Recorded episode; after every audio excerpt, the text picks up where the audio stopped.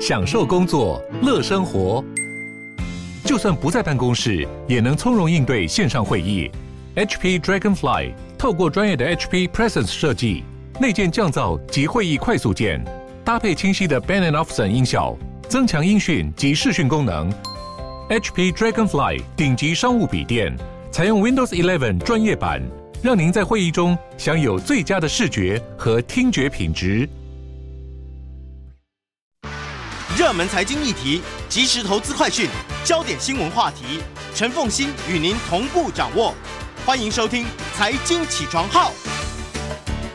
Hello，各位听众，大家早，欢迎大家来到九八新闻台《财经起床号》节目现场，我是陈凤欣。一周国际焦点，在我们现场的是淡江大学国际事务与战略研究所副教授李大宗李副教授，也非常欢迎 YouTube 的朋友们一起来收看直播。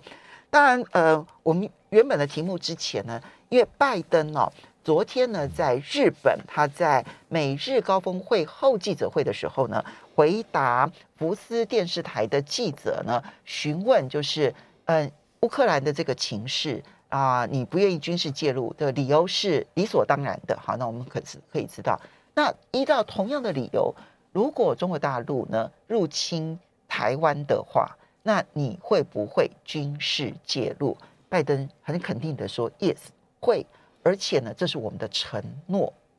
那么，嗯，如何解读拜登的说法，教授？因为昨天这个是大家最最。最瞩目的一个议题啊，就是在整个他日本行程里面，嗯，啊，美日峰会后的记者会，好像大家其他东西都不重视，因为这个的确是很特别，但是他又不是第一次，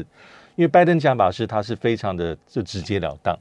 因为他面对的是记者的提问，嗯，那他就说会，但是这个会其实是超脱过去长久以来美国的这个战略模糊的这个政策，是几十年都是如此，嗯，但所以就有很多的揣测，第一种揣测是说啊，又失言了，嗯。又失言了，不小心，因为看，呃，白宫的同样的操作方式，就事后白宫马上就对记者做厘清，说，哦，我们政策没变，嗯，我们还是根据传统的这台湾关系法，嗯，里面的承诺啊，来帮助台湾去强化自卫能力。那今天国防部长奥斯汀也讲了非常类似的话，嗯，但是其实一般来说事不过三，这是拜登的第三次，嗯，去年最早在八月份阿富汗，我们谈过好多次。喀布尔最后的时刻之后，也是在公开场合面对这个在场人士的询问，讲到从阿富汗连接到台湾，嗯、那拜登想法是直接说是，嗯，马上白宫做厘清，嗯，那去年十月份在 CNN 的场合里面也是一样的状况，嗯，那讲了之后，美国政府说我们政策没变哦，不只是一中，而且长期以来的还是基于那个法典，就是宝典啊，就是台湾关系法。所以这三次呢，一次是阿富汗，对。撤军之后，大家就怀疑说：“那你对台湾的承诺如何？”对，一次是在 CNN 的一个类似这样子那种，嗯，这种呃，这种嗯，与民众的面对面对谈，然后那民众提问提问，对。那第三次就是这一次，这一次因为乌克兰而衍生出来的台湾对台湾的防卫，嗯，所以这是有一个他的，所以很多人就揣测说，因为两种解释，其实，在上一次十月份的时候，美国的主流媒体就有两种不同的解释，一种是真的是失言。嗯而且老实说，拜登失言，我们大家也知道，有时候是名词的对错兑换，这一点我们大家可以体会，因为每个人都会出错。嗯，但是他也针对一些比较重要的议题，也像是今年三月份波兰华沙的演说，嗯，他说普京不能在位，马上马上 美国政府说这不是我们的政策，我们是无意去介入别国的内政。对，那还有在开战之前一月份，他也讲过说。啊！如果俄罗斯小规模的入侵乌克兰，我们就小规模回应。当时也是把泽连斯基气死。对，就说这个怎么会这样讲？好像在入侵还有分大规模、小规模，好像是在在邀请俄罗斯入侵。那美国也是马上澄清。嗯，但是因为这次针对台湾议题已经是第三次。那上一次其实美国媒体已经有两种揣测，一种真的是失言了。第一种揣测，啊，就是你很很急，因为拜登有时候讲话没有办法那么精确，而且他不是照本宣科在念一个稿子，而是。面对面直接的询问可能出错，但第二种的解释就是说，呃，拜登毕竟是很了解台湾人，而且是当年曾经参与过啊台湾关系法立法过程，很少数现在还留在还存在政坛上的政治人物，他非常理解的，不可能不晓得这里面的一些很重要的一些区别，应该是会非常谨慎。所以当他这样讲的时候，就有可能是在唱黑白脸，或是在我政策上我咬死，我一中政策不变。我在内蒙古我也没有说要推翻它，但是我偷渡了一些新的概念在里面。那尤其是像昨天的场合更正式，因为它是国际场合，嗯，有这么多的媒体，而且这一题很多人说你大概也预料得到记者会去问你，嗯，但是我们如果仔细去回放那个袋子，其实很特别，就是呃，当记者问的时候，他记者是直接单刀直入追问说，那你是不是？因为他是福斯新闻嘛，福斯他当然要挖挖一个坑给拜登掉的。这这一题就是陷阱题，但是拜登也不至于说完全没准备。嗯、但是我看他的动作是又把他已经合下去的稿子里面再往回去翻，嗯，翻了之后他就讲出来说他刚讲那些话，就是说我是，所以他有看着稿子，他有去找东西，他有去找，他有去找一下，但是他讲话是对。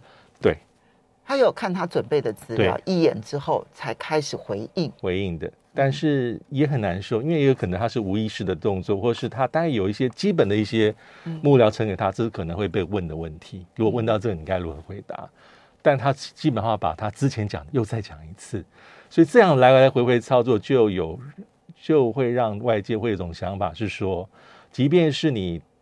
打死不认你的战略模糊政策，其实昨天拜登也没谈到战略模糊跟清晰，嗯、他自己也口述。嗯、那通常总统讲的话是有他的代表性的，对。但是每一次总统讲完话之后，美国的白宫、美国的高层官员再把他拉回到这个正轨，嗯、所以就会让外界有一些起疑，说你对于所谓的战略模糊政策里面。名词不变，但是你是不是在代换里面一些内容？嗯，尤其在重要场合里面，其实他的讲法就是我在公开场合，尤其福斯记者提问，他不会示弱，嗯，他不能在这议题上有胆怯，他就说是我会防御，嗯，但这样的讲法其实就是脱离过去几十年政策。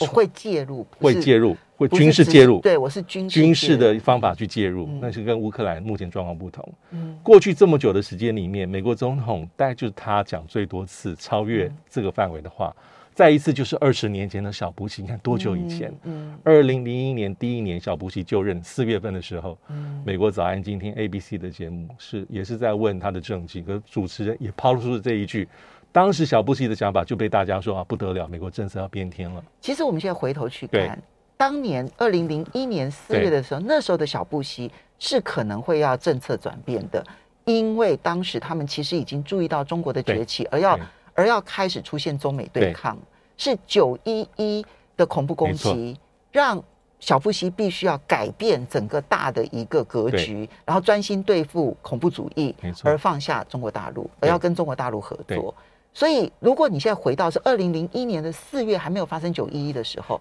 小布希不一定是口误。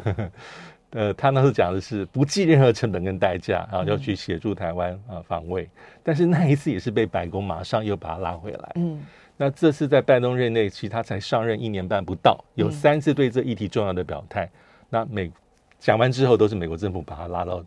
中中间，所以这会让人家有点想法是说。因为你已经有前面的经验了啊，幕僚应该也提醒过哈。假设你认为说这个前面两次都是口误，那第三次可是你还是用同样的方法做回答，再让你的官员做修正，所以这有没有可能是刻意的？嗯，或是所谓有人说是聪明的失言？嗯，这就很难去做一个很明确判断。我觉得还要再看一下，比较再长一点的时间观察，包括你的动作跟言语。对，我觉得担心就在这边，就是言语上面呢，看起来。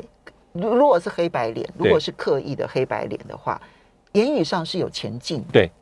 但是呢，在行动上面，因为你的官员说我们的政策没有变，你在行动上面的实际行动就保持原地不动，这个最可怕。就我言语上面呢去挑拨了，但是我在行动上面，比如说你真的要军事介入，你哪里说介入就介入的？你当然是必须要先有联合演习。你才可能彼此合联合作战嘛，对，不对？乌克兰是有跟美国有联合演习的哦，一四年之后啊，对呀、啊，每一年都有联演习的、哦，七八年在做这个事情，但最后他还是没有军事介入，对，对所以你还要有驻军，对，那才是真正的保证嘛，哈，怕的就是你有口头没有行动，反而让台湾更危险。是，嗯，同意。美国的前国务卿季辛吉，大家当然都非常熟悉这一位这个经典型的政治人物，哈。他刚好在瑞士达沃斯论坛，对，他对这件事情发表意见了。我在想，基辛吉恐怕也判断拜登不是纯粹的失言，应该是。他说呢，美国呃，美国跟北京呢，应该要试图避免把台湾置于美中的紧张关系的中心。然后呢，他说，美国不应该使诈或者渐进发展类似两个中国的解决方式，而中国大陆对这件事情其实一直保持着耐心。他说，要避免直接冲突呢，台湾不能够成为美中谈判的中心。一旦作为谈判的核心，那么就会影响中美之间很多敌对关系的原则。我想季辛吉是担忧。没错，对。好，接下来呢，我们再来看到的是澳洲大选。好，是。那么澳洲大选的结果出炉了。那么执政的自由党的嗯，这个 Morrison 落败了。对。而工党的艾班尼斯呢胜选。其实。工党只有增加七席，那七席就让他过半了。对，哈。那么自由党呢，损失了二十二席。是，所以 Morrison 真的在他内部很不讨人喜欢呢。因为这一次哈，我我我今天早上特别去查一下，因为其实这个艾班尼斯哈，他已经宣誓就职，而且已经跑跑去跨这个东京参加会议。嗯啊，但是他的投票看起来是目前因为要过半要掌握一五一席是全部要过半要七十六，但目前哈这澳洲选举委员会所公布，他大概是呃工党在澳洲工党在拿下七十五席，还差一、哦、啊，可能还没有最后统计完、欸。所以那个数字真的来来去去、啊，对对对，因为我有听到七十七席的。对，对哦 okay, 我今天早上去查，嗯、应该是七十五。嗯，那反正不管如何、啊，这个之前执政的自由国家联盟哈、啊，这莫里森他是大幅的下降他的席次。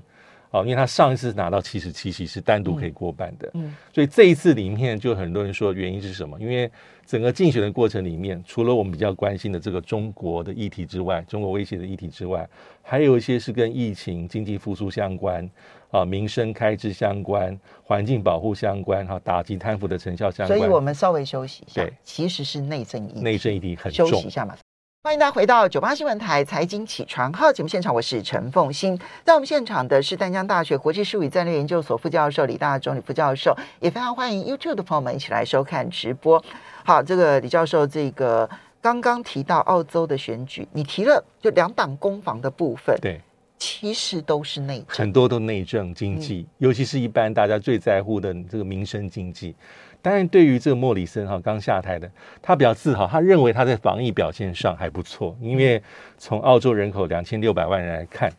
那疫情爆发到现在哈，这个死亡人数在七八千人啊，在一些国家，尤其西方国家里面，这算不错的表现。他甚至是说哈，把疫情控制好，就是澳洲经济复苏最天然的一个药。嗯，所以他做的不错。他认为他在政绩上是可以的。嗯，但是我们也知道，像是通货膨胀啊，五点一。嗯啊，达到二十年来这个高峰，所以对一般的澳洲老百姓而言，商品价格、住房价格、油价、生活的压力，还是就像一般所有国家选举，这老百姓第一个看的是这个我的生活如何。所以你就知道现在通膨影响每一个国家的选举。每一个是，当然这个莫里森会说，通膨不是只有澳洲有。他作为执政者，应用这方面去做回击啊，我们还算控制的还可以，不是最糟糕的。但是还有一些议题也很关键，比如说在环境保护、气候变迁啊，因为我们知道，二零一九到二零二零年，澳洲有所谓的森林大火，那东部还有大洪水，所以这可能跟气候变迁相关。所以两党的选呃民众会比较说，你所谓的呃澳洲工党跟你在这个执政的这个。保守的自由国家党的联盟，你的政策差在哪边？但比起来，澳洲的这个工党在一些，比如说洁净的能源啦、升级电网啦、电动车啦，还有温室气体的排放，它是比较激进一些。我觉得确定的就是澳洲的气候议题呢，一定出现重大的政策转变。对对，因为呢，Morrison 他的自由党呢，其实是。否定气候变迁，对啊，他根本没有气候变迁这件事情，他们也不愿意对气候变迁这件事情做任任何的承诺。对，那因为澳洲是一个产煤大国嘛，哈，所以他们如果承认气候变迁，对他们是有影响，所以他的每一根铁矿砂可能都有影响，都会影响。所以，呃，当初工党落败，恐怕也跟气候变迁的议题，其实澳洲人不欢迎有关。是，但是你刚刚提到，就是澳洲经过了连续大火、大水之后。我觉得是在他内部的民意上面主张气候变迁要去应对的人民已经增加了。对，所以这也是一个这个大选角力跟胜负这个主要的关键之一哈，就是环境保护的议题跟气候变迁。那当然还有一些其他了，可能比较不是那么关键啊，比如说打击贪腐的成效啊。因为莫里森二零一九年那时候他就说，他上任之后做呃打击贪腐的联邦廉政委员会啊，但是因为种种原因没有实现。还有一个是政治人物的诚信啊，这是在野的当时在野的工党，澳洲工党一直在攻他的地方，包括奥克斯。OK，他说莫里是问他说：“你认为马克宏法国总统在其中有没有被你刻意隐瞒的这种情节？” oh. 所以这个地方就被攻击，因为澳洲跟法国毕竟是有个很联动、很紧密的关系。OK，那还有就是，所以这个议题还真的在澳洲内部是很是有些人认为澳洲对法国不诚信，不诚信，你蒙你把它。这个隐瞒他哈，因为美英澳最后是这么精密的事情，在某种程度上，澳洲可法国当然不可能完全没有风声，但是在很多关键的一些这个时刻里面，它是被隐瞒的。嗯，那甚至还包括说，这个这个呃莫里森的副总理啊，在二零二一年有个简讯被泄露出来，里面有一些对莫里森很直截了当的一些评价，就是你的同僚哈，说是骗子、伪君子。嗯，这个诚信有问题，Okay. 都变成大选攻防的素材。难怪哦，对，法国的前外交部长，他在他们那个外交部长交接的时候，他就狂酸莫里森，然后说他选输了，我非常高兴。可见，可见是有可见的法国有多么气愤，愤恨的。对，OK，对，好，这个是澳洲的大选，当然是内部的内政为主，但是呢。中国议题其实，在澳洲的选举过程当中，不断不断的发酵。对，好，那么，嗯，而且 Morrison 呢，从头到尾打的就是反中牌。对，他甚至于呢，贴艾班尼斯的标签，啊，说他们是满洲候选人，哦，说他们是满洲，是就一，我跟你讲哈，这字眼是，这字眼其实是非常种族歧视的一个字眼，所以难怪。很多的华裔后来可能本来支持自由党，后来都必须要去投工党的票，或者去投一些独立候选人，因为受不了自己不断的被贴标签嘛。哈，那么但是工党上任之后，中澳之间的关系有机会改善吗？呃，我觉得他的基调大概不会有重大变化，就是对中国大陆采取比较防范的这种心态是不会变的。但是在实际作为上，至少在文化啊，在社会的交流，可能会有比较改善的空间。当然，对中国大陆而言，我们可以看到，在选前哈，这个呃，其实中国大陆驻澳洲的大使也在主流媒体上发布了一个一一篇文章，里面大家可以看出来，他还是期待说哈，因为今年是澳洲跟中国大陆建交五十周年，嗯，那里面提到很多巨细靡的一些关系的改变哈，这个。他的文章里面特别提到说，在一九七二年两国建交的时候，贸易是一亿美金，嗯，去年是两千三百亿美元。嗯，其实，在这个方面非常深，所以有一些未来的期待。但这期待会不会是过于一厢情愿？啊，就是既期待又怕受伤害。因为一般判断说，至少在大选里面，工党的主要人物哈，包括现在的总理艾班尼斯尼斯尼西啦，他们的讲话都是说，他们认为中国大陆已经跟过去不同。更加具有侵略性，更加的积极，所以要用不同的方法来做因应。这样的讲话，在工党里面的人物啊，他的这个当时当然是影子内阁是非常的一致。哈，从党魁、副党魁到现在已经是外交部长，陪着一起去东京的这个马来西亚华裔的黄英贤，讲法都一模一样，甚至是。前总理同样是工党的陆克文，讲话也非常类似。陆克陆克文是被公认的澳洲的支中知中派、支华派，对。但是他的讲法也比过去强。他有开微博账号，我记得。对，是，对，嗯。所以说，而且很很特别的地方是，其实看这次大选里面，在中国的议题上。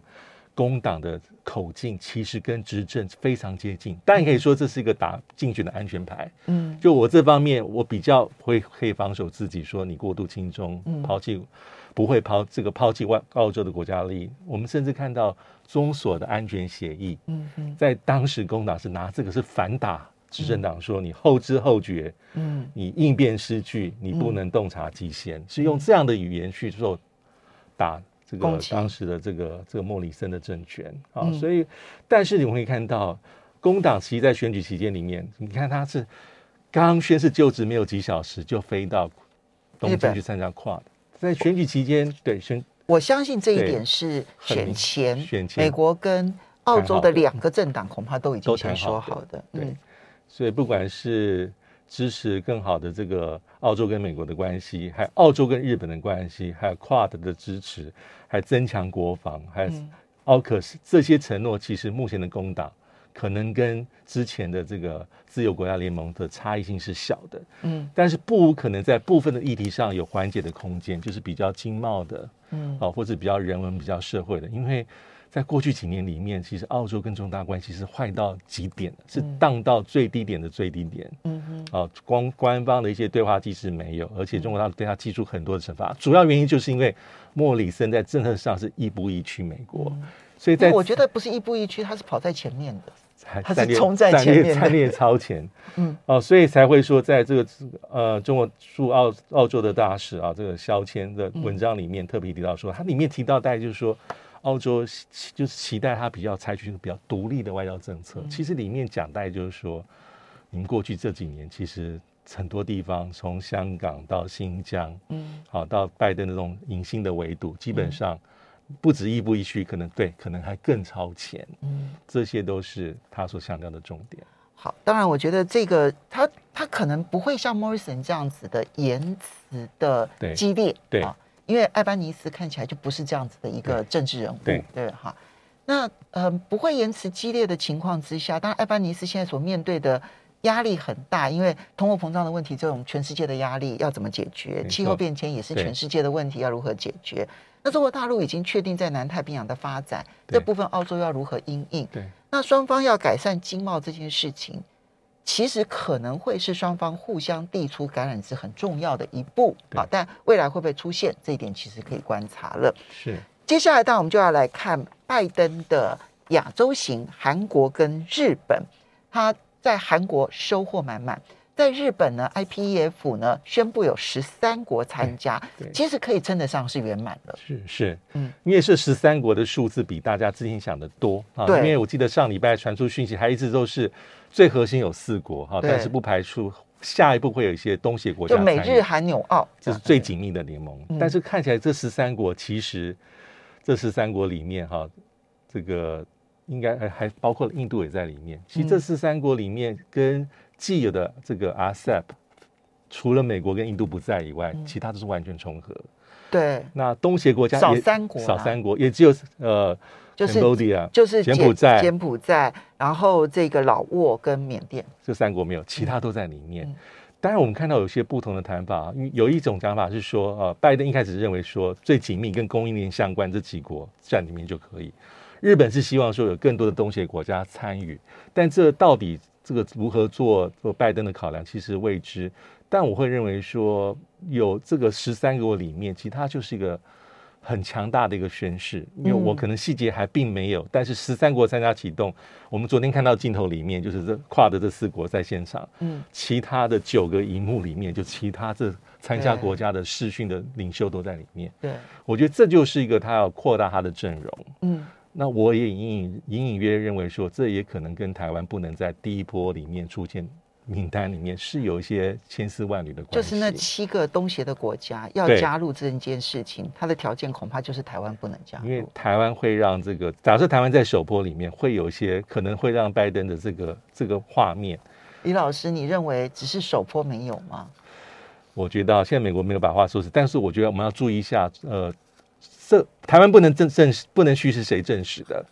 嗯，是苏利文。可是苏立文那个讲话里面，我就要特别重视他里面所讲的。他说，台湾跟美国很密切，尤其在半导体供应链上，所以可以透过先透过双边的合作，去把这事情做好。这个就是很危险的一个讲法。没错，因为这里面呢，最麻烦的就是供应链。对，然后其他其实还有一点点利多。对，谢谢，我们就。欢迎大家回到九八新闻台财经起床号节目现场，我是陈凤欣。在我们现场的是淡江大学国际事务与战略研究所副教授李大中李副教授，也非常欢迎 YouTube 的朋友们一起来收看直播。好，所以你刚刚提到说印太经济架构，台湾没办法加入好，其实就是没办法好，不是我们不愿意啊。那么，嗯，应该跟东协这七国最后愿意，我觉得他们是说好的，就大家集体对，然后一起加入。那因为加入了之后呢按照新加坡总理李显龙的说法，是他们还要谈判，还在不是你架构出来我就跟着你这个架构，对，对是因为它有四个架构嘛，哈，你可以随便选你要参加哪一个架构，这个是比较这个嗯自由新政的。那呃，但是他说他们还要谈判啊，所以他可能要发挥的就是七个国家的力量一起来跟美国谈这个架构，我要参加哪一个，而这里面要怎么做调整这七国加入，可能就是排斥台湾的重要原因。对。可是你说苏立文有提到说，台湾跟美国的半导体合作很好，所以在供应链上面呢，这个部分的合作会持续。对。你觉得这是个警讯？因为他特别提到就是双边，嗯，其实我们如果回顾一下，在当年奥巴马政府时期也有类似的状况，就是奥巴马提出了 TPP，重返亚太，亚太再平衡，嗯，但是基本上哈，美国是非常吝于把台湾名字放在里面，但他同时又跟你说，我们美台关系很好，嗯，是重要的经济跟安全的伙伴，嗯，那这一次哈，假设拜登用这样的一个路数去思路去做思考的话，那台湾其实美台就可以。但在多边加，因为台湾是很想加入多边安排，嗯，尤其这个场子是美国搭起来的，是。照理说美国的主导性会比较强，因为多边你会同时打通很多国家，对，而且因为多边我们就不会承受太大的压力，而开放我们不要开放的东西，对，所以它既有象征的意义，在政治上也有实质的一些对台湾的功效。但是当这个苏立文在五月二十二号，他他他直接是透过他的嘴巴。正是台湾不在里面，那他就说是台湾，我们可以从双边强化开始做起。这样的讲法其实就有一点是退而对台湾就是退而求其次。其实这一切台湾不在里面，我觉得已经有些蛛丝马迹。我们事后回想一下，四月三十号布林肯在国会作证时候，因为当时被台湾报纸登很大，他的讲法其实说哈，这个 IPEF 印太经济架构是不排斥任何人，是开放的，是包容的。包括台湾在内，它叫做不排除。对，嗯，包括台湾是不排除，但是没有说台湾一定在里面的。对，因为再往前推，进美国的商务部部长在这个不公开的作证里面，其实他讲到，他那时候三月份讲是斩钉截铁台台湾不在里面。对，雷蒙多，还有这个我们驻美大这个代表小美萧美琴在五月十八号接受美国媒体访问的时候，其实已经，我觉得那时候答案就出来了，嗯、因为他说台湾希望能够谋求哈有意义的参与，这个字眼就代表说，其实应该已经知道我们不在首发团里面，没错。那会不会在第二波、第三波，或是说美国未来有什么样弹性的做法？我觉得这当然美国没有把话说死，但是不在首波其实也是很重要。我们回想起来，是不是过过去听到一些讯息？尤其是从，因为这事情官方最知道，嗯，会不会过度乐观了一些？好，不过有一个正在发展中的事情，台湾当然没有什么太多人注意到这样子。我觉得李老师呢提到这件事情非常好，非常好，非常重要。美国国家呃，美洲国家峰会，既然讲美洲国家，它当然就是北美洲、南美洲哈，甚至于加勒比海地区的国家，就要全部都参加。这一次的美洲国家公会，呃呃峰会呢，预计是在六月六号到六月十号，在美国洛杉矶举行。其实这个是美国所主导的一个很重要的一个一个，就是整个团结美洲国家的一个重要场合。但是美国现在释放出讯息，他不邀请三个国家：古巴、委内瑞拉，然后还有这个瓜地马拉。你呃维维地马拉，那大陆翻译成为，哎，不是不是，是瓜地。是瓜地马拉，哎，尼加拉瓜吗？OK，哦，是尼加拉瓜。好，古巴、委内瑞拉、尼加拉瓜，因为他不邀请这三个国家的领袖，所以现在呢，墨西哥已经明白的说，如果不是全部都参加，有任何的国家没有被邀请，他们就不参加。对，其实这一个这个暗潮汹涌的美洲国家峰会，现在的问题很大。对。因为这个美洲国家峰会哈，SOA 其实它是美国当时最早倡议是在老布希总统时时期了，就是一九九零年。嗯、但是第一届是落实它，其实已经到了一九九四的克林顿。那到目前为止啊，这一次六月六号到六月十号已经到了第九届。但是从这个美洲国家这个领袖的峰会这几十年的过程当中，其实也可以看到一些时代的变迁。因为其实从过去到现在就有几个重要议题，因为美洲国家。峰会其实是它是一个平台，它虽然有一些制度化的一些努力了，比如说它有一些各式各样联合工作小组，